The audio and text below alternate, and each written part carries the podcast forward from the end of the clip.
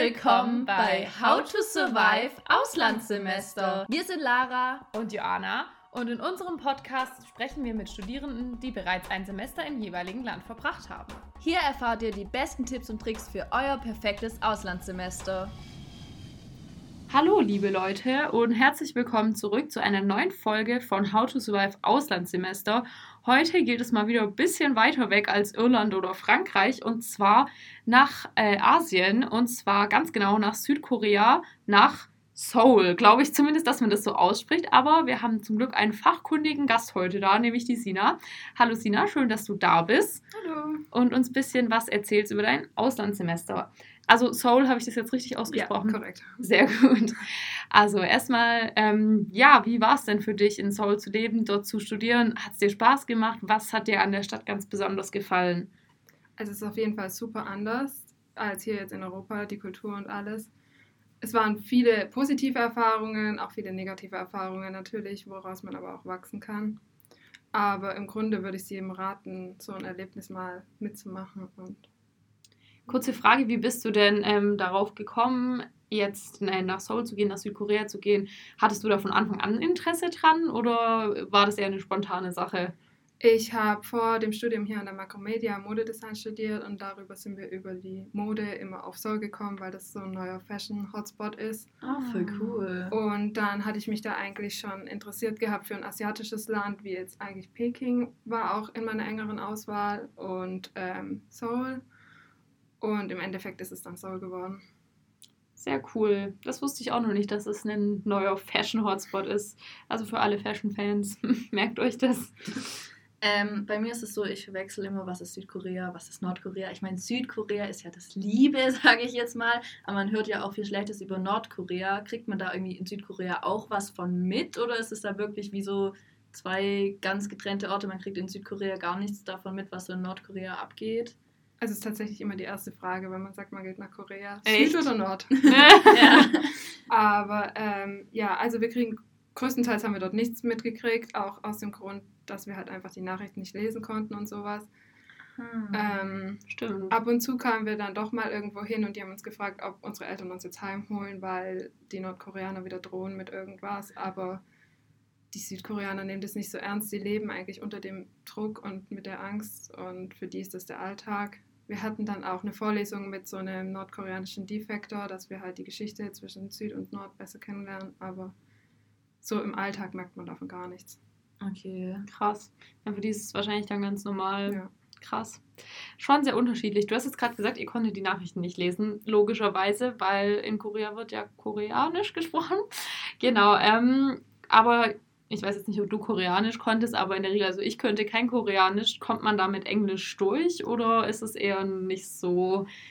Also man sollte zumindest mal das Alphabet, also denn ihr Alphabet, das Hangul heißt es, Mhm. ähm, sich aneignen, weil Busstationen und sowas ist alles auf Koreanisch. Ah, okay. Ähm, so wirklich Englisch spricht dort auch keiner. Also an den Unis hat man schon Glück, wenn die lernen das größtenteils und da kann man auch mal internationale Studenten kennenlernen und so. Aber in Läden oder eigentlich grundsätzlich auch bei Banken oder so spricht keiner Englisch, nee. Wie kommt man dann so durch? Also benutzt man einfach Google-Übersetzer oder lernt man dann relativ schnell auch so ein paar Worte, sowas wie Hallo und Tschüss oder sowas? Hallo und Tschüss geht schon, aber hauptsächlich habe ich mit Körpersprache Okay. kommuniziert. Und ähm, Google, also die haben einen ganz guten Übersetzer und da kann man eintippen dann Sätze und Ah, sehr gut. Wie hei- ist es, also ist es Google-Übersetzer oder ist es nochmal ein extra Ähm, Übersetzer? Papago heißt es, das ist extra Okay. für Koreanisch und Ah. da kann man auch Bilder machen und die sich dann übersetzen lassen. Ah, sehr Ah, cool. Das ist vielleicht gut. wichtig zu wissen. Das ist schon mal ein gut. guter Tipp. Jetzt ist ja nicht nur die Sprache ga- ganz anders, sondern die Kultur an sich. Musste man jetzt auf so ein paar Sachen irgendwie achten, dass man nicht in ein Fettnäpfchen tritt oder dass irgendwas passiert, was man vielleicht nicht so beabsichtigt, irgendwas, was man vielleicht, worum man gar nicht dran denkt, so erstmal. Also ich glaube, das Wichtigste in dieser Kultur ist, die Älteren zu respektieren und dann immer den Vorrang zu lassen, egal wo man ist. In den Bahnen gibt es Sitze, die sind extra für die Älteren, da darfst du dich auf gar keinen Fall hinsetzen. Du musst die Älteren vorlassen, bei, durch Türen und sowas. Also das ist wirklich wichtig, da kann man auch schnell ins Fettnäpfchen treten, aber wir sehen so anders aus und wir sind so anders, dass die schon davon ausgehen, dass wir dann ihre Kultur nicht so ganz verstehen. Also, Ah, Hat aber auch Vorteile. Ja, vielleicht ist es dann auch manchmal ganz gut. Aber gibt es dann irgendwie so Weil, also ich weiß nicht, aber gibt es vielleicht irgendwie so bei Begrüßungen oder so, ist da auch so zum Beispiel üblich, dass man sich die Hand gibt oder macht man so, so, weiß nicht, so andere Gesten oder. Also ich glaube, in Geschäftssituationen gibt es schon, oder es gibt manchmal die Situation, dass man sich die Hand gibt, aber so wirklich eigentlich so Okay.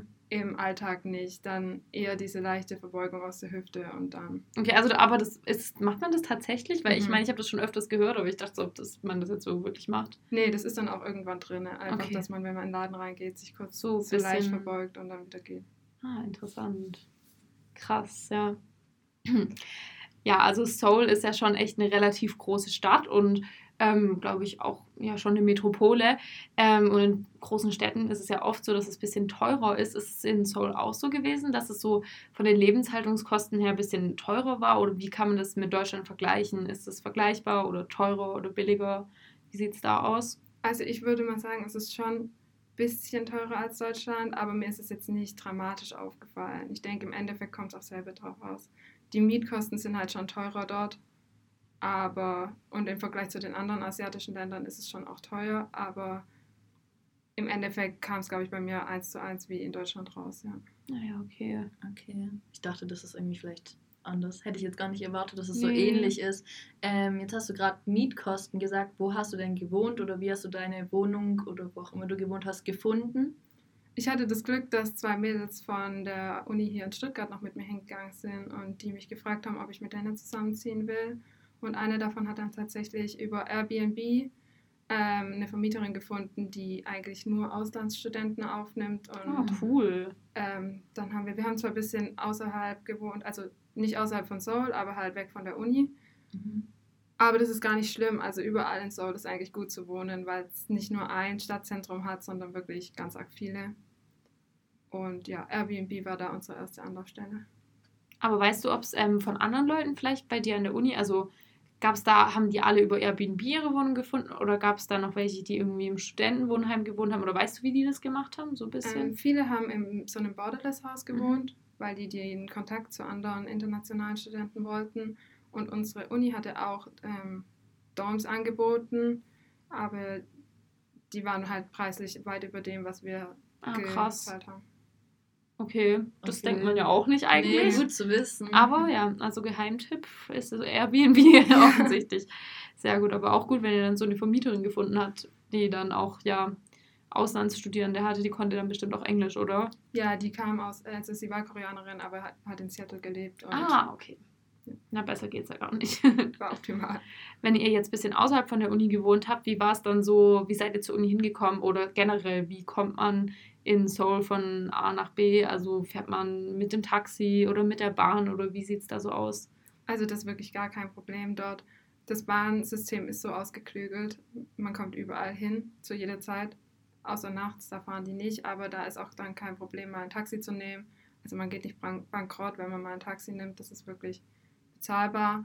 Und Busse fahren auch regelmäßig und man hat so eine T-Money-Card, die kann man dann aufladen und ähm, zahlt pro Fahrt 80 Cent überall Ah. hin. Krass, Oh, das ist voll billig. Mhm. Richtig gut. Ist es dann so, also gilt es für alle oder ist es so ein extra Studententarif? Nee, das gilt für alle. Wenn man Ah, okay. länger als eine Dreiviertelstunde unterwegs ist oder eine halbe Stunde, das bin ich mir nicht sicher, ähm, zahlt man nochmal irgendwie 25 Cent drauf. Mhm. Aber das ist wirklich super. Krass. Okay, also empfiehlt es sich auf jeden Fall, so eine Karte zu holen dann und mit der Bahn zu fahren, oder? Äh, man kann gar nicht mehr mit Bargeld so wirklich zahlen. Ah, okay. Oh. In Bussen auch nicht mehr, Krass. nur noch Kreditkarten oder diese Themen. Ja. Oh, Ah, ist auch interessant. gut zu wissen. Ja. okay, ähm, gehen wir mal weg von den praktischen Tipps. Hast du irgendeine Anekdote, die dir immer im Kopf bleiben wird, die du jetzt vielleicht erzählen möchtest? Sie lacht schon. Ja, weil ich mir nicht so ganz sicher war, was da jetzt passend ist. Ähm, ich habe eine witzige Anekdote. So, ähm, mein Nachbar ist, die alle Dächer sind flach in Korea und da ist dann so ein bisschen eine Terrasse darauf. Und mein Nachbar ist zu Hause rausgeflogen und musste dann irgendwie im Herbst bei 10 Grad nachts drei Tage lang auf dem Dach wohnen und dann hat man so ein Krass. Oh. koreanisches Drama so praktisch direkt vor der Haustür gehabt. Wir haben ihm dann auch unsere Decke geliehen. Die hat seine Mutter dann aber weggeschmissen. Also, Was? Krass. ja. Der ist bei seinen Eltern zu Hause rausgeflogen. Ja. Oder was? Ach was. Und dann hat er sich ge- geheim auf, sein, auf dem Dach Ach gelebt. krass. Und das andere, was ich jedem an Herz legen kann, war wirklich die schönste Zeit meines Lebens. Es war Fashion Week und das ist einfach so eine coole ähm, Gelegenheit, dahin zu gehen. Und da gibt es viel zu viele Stories, um alles zu erzählen. Aber Cool. ja. Aber das ist auf jeden Fall cool. Fashion Week. Ja. Kommt man da, cool also guckt man da so von außen drauf oder kommt man da irgendwie auch rein wirklich? Also Kann man sich ist- da irgendwie Tickets holen? Man kann sich Tickets holen, aber eigentlich ist es auch nicht so wichtig, ob man Tickets hat, weil ähm, das ist in so einem Plaza und da sind alle Fashion Shows hintereinander an einer Stelle und die Menschen gehen halt dorthin, um sich zu fotografieren und ihre Outfits zu präsentieren und das ist frei zugänglich, der Bereich davor und Cool. das ist wirklich cool. cool. Wann ist denn die immer in Seoul? Oktober 18 hat sie dann, ich glaube, Mhm. dieses Jahr angefangen. Ah ja, okay. Mega. Das ist echt cool. Stelle ich mir auch richtig cool vor. Vor allem für alle Fashion-Interessierten natürlich. ja, nicht schlecht. Gab es denn auch wirklich Probleme, wo du sagen würdest, die könnte man vermeiden, wenn man das vorher weiß, was du irgendwie Leuten mit auf den Weg geben kannst, was die vorher ähm, wissen könnten, dass sie die Probleme nicht kriegen, die du da hattest? Vor allem das mit den Bankkarten. Also meine Kreditkarten oder unsere Kreditkarten waren die ersten Tage zum großen Teil gesperrt, Mhm. weil die haben zwar gesagt, dass Mastercard angenommen wird, aber die wurde nur an einer Bank angenommen und dann haben die die sperren lassen und also es ist ein bisschen schwierig. Da muss man sich wirklich dahinter klemmen und mit der, ba äh, und mit der Bank nochmal drüber reden, welche wirklich funktionieren und welche nicht. Okay, krass. Und welche funktionieren dann, wenn Mastercard nicht funktioniert? Mm, Meine hat dann irgendwann funktioniert, aber man kann, dann gibt es so spezielle Regeln, dass man nur alle 48 Stunden abheben kann Mhm. und sowas. Und das muss man halt selber rausfinden. Anscheinend, ich hoffe, dass da die Banken eigentlich helfen können, wenn man nachfragt. Aber wir mussten es halt selber rausfinden und wenn wir das öfters probiert haben, dann waren die halt wirklich gesperrt. Was eine gute Karte war, war von Klarna. Die Echt? Karte, die hat funktioniert in jedem Laden. Man kann zwar nicht mit der Krass. abheben, aber es war die einzige, die immer funktioniert hat. Okay. Ach krass. Okay, gut zu wissen. gut. Oh, Weil da kommt man eigentlich ja nicht so schnell drauf. Man denkt Ja. erstmal so Mastercard und Visa Ja. und so, aber ach, verrückt. Okay, das ist auf jeden Fall wichtig, vorher zu wissen. ja, total. Hattest du denn auch Kontakt zu Einheimischen dort oder ging das echt gar nicht, weil die ja auch nicht so viel Englisch konnten?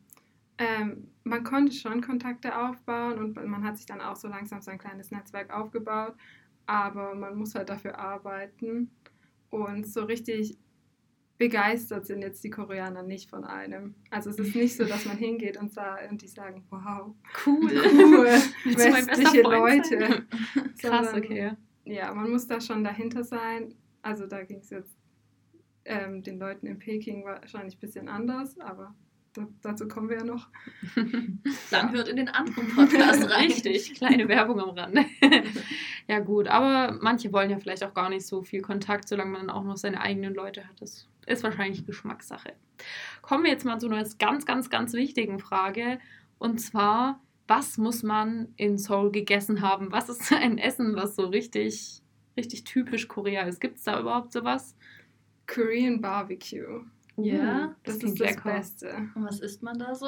Ähm, man kann sich raussuchen, ob man Schweinefleisch, Schweinebauch oder ähm, Rindfleisch nimmt und dann hat man einen Grill am Tisch und so Salat und Beilagen wie gestocktes Ei oder Reis und man grillt sich selber sein Fleisch am Platz. Das Ah, klingt ist echt cool. geil. Das klingt, als wäre es was für uns. Ja, nur deshalb fliegen wir da mal hin Ja. zum Essen. Gibt es auch irgendeine koreanische Süßigkeit oder so, die ihr da getestet habt und so lieb gewonnen habt? Ja, aber ich weiß nicht, wie die heißt. An den Bahnstationen gibt es immer so kleine, wie Brötchen sind es, aber süßer Teig und innen ist Pudding und die sind heiß und in Fischform und die kann man überall an den Bahnstationen. Oh, cool. Das klingt echt gut. Also, alle Essensliebhaber ab nach Korea. Nächste Frage, sonst kriege ich Hunger. ähm, mittlerweile ist ja in Deutschland auch so ein bisschen die koreanische Musik angekommen. Manche finden das ja voll cool und hypenessvoll. Habt ihr das da irgendwie auch für euch entdeckt und hört jetzt ab und zu selbst hier noch koreanische Musik oder ist es eher nicht so euer Fall gewesen? Also man kommt ja auch eigentlich gar nicht drum rum dort. Es läuft überall. Die Gesichter von diesen sogenannten Idols Mhm. zieren wirklich alles, alle Busse, also wirklich alles. Krass. Man kommt da nicht drum rum.